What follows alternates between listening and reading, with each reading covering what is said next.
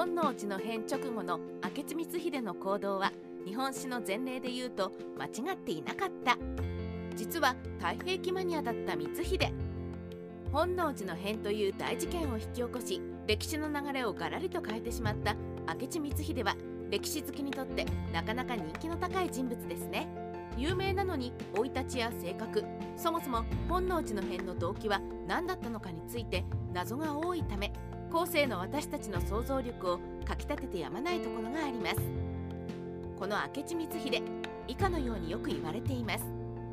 本能寺の変は突発的に起こした事件でありその後にどうするかのプランがなかった。それゆえ本能寺の変の後の明智光秀は豊臣秀吉に討ち取られるまで無策であった。これは本当でしょうか？実はこの点について再考を促す意外な記述が明智軍記という文献に残っているのです。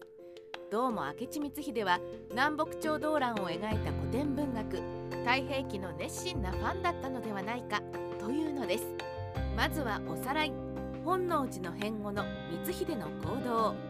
本能寺の変で主君の織田信長を殺した後秀吉と山崎の戦いで衝突するまでの期間中明智光秀が明確に行ったとされる行動は以下の2点です。京都の朝廷や大寺院に銀子を納めた。盟友である細川藤孝に共に決起を促す手紙を送った。その直後に秀吉に完膚なきまでにやられてしまう結果を知ってしまっている私たちから見ると何をのんきなことをと思う行動かもしれません。しかしこうは考えられないでしょうか。この2点の行動は時宜を得ていれば間違った戦略ではなかったかもしれない。と明智光秀はアドリブで歴史講義ができるほどに太平記を読み込んでいた。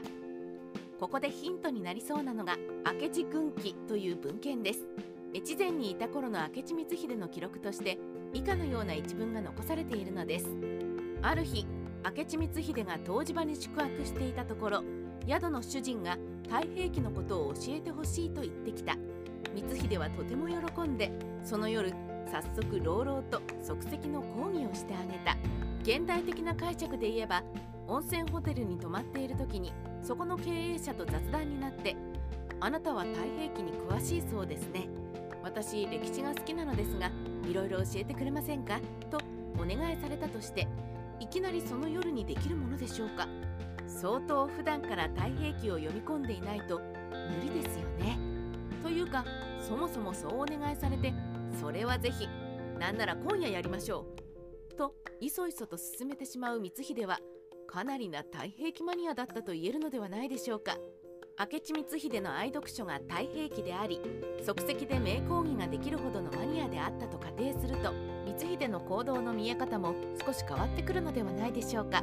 南朝の取った戦略を模倣していたとしたら光秀の戦略は悪くない。その太平記は南北朝時代を扱いながらどちらかといえば南朝をひいきしている書物です。その古典に影響を受けていた明智光秀。本能寺の変の後どうするべきかのプランについても南朝の武将たちを参考にしたのではないでしょうか。南朝の動きをおさらいすると以下の基本戦略を守っていました。とにかく京都と奈良の2カ所を押さえておく。日本のその他の地域での諸大名の構想についてはあまり気にかけない。京都が攻撃され取られた場合はすかさず奈良に逃げ込みそこでゲリラ戦を展開しながら全国の大名に手紙を送って仲間を募る。そうしておいて好きさえあれば地方大名の手を借りてまた京都に返り咲くチャンスを伺う。そうやって3世代くらいの長い時間をかけながらじっくりと政局が変わるまで耐える。まとめると京都奈良だけを重視しつつ有力な同盟者を辛抱強く探す作戦。となりましょうか。思い返せば近畿地方のみに君臨してそこから各大名に上から目線でいろいろ要求をするのは三好家や松永久秀も採用していた戦略です。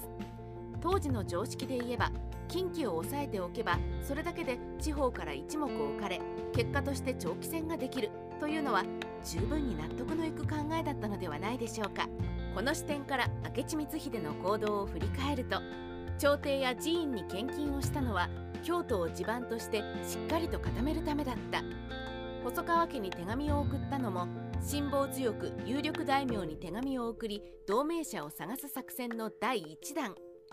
細川家がダメだったら他の大名武田やら上杉やら毛利やらにも頼むつもりだった。ということで近畿地方だけを重視する作戦の手配としてはちゃんとやっているわけです。まとめ。戦略が破綻したのは日本全国のレベルで歴史が動く時代になっていたから。太平記から学んだ戦略としては間違っていたとも言えない明智光秀の行動。それがたちまち破綻してしまったのはなぜでしょう。一つには太平記や三好家や松永久秀の時代から日本が大きく変わってしまっていたということがあるでしょう。日本全国はそろそろ戦乱を終わらせ誰かに全国統一をしてほしいという機運に変わっていました。その機運を正しく理解し日本の全国地図をイメージしながら手を打てる秀吉のスケールに近畿しか見ていない光秀の戦略はまるで太刀打ちできなかったというあたりでしょうか。ただし明智光秀の最大の誤算はもっと単純なところにあったとも言えそうです。太平記の英雄は楠木正成に典型的なように戦争で負けても逃げ延びて近畿地方の山にこもってゲリラ戦を展開し長期戦に持ち込むというパターンを得意としていました。戦国時代ライター八代の独り言。山崎の戦場から脱出した光秀もその戦略を取ろうという算段があり諦めていたわけではなかったのでは？となると光秀の最大の誤算は逃げ延びる途中で落ち武者狩りに遭遇したというどうしようもない運の悪さだった。ならないでしょうか運の良し悪しこればかりはどうにもならないことですが結局はこれが歴史を大きく動かす原動力なのかもしれません。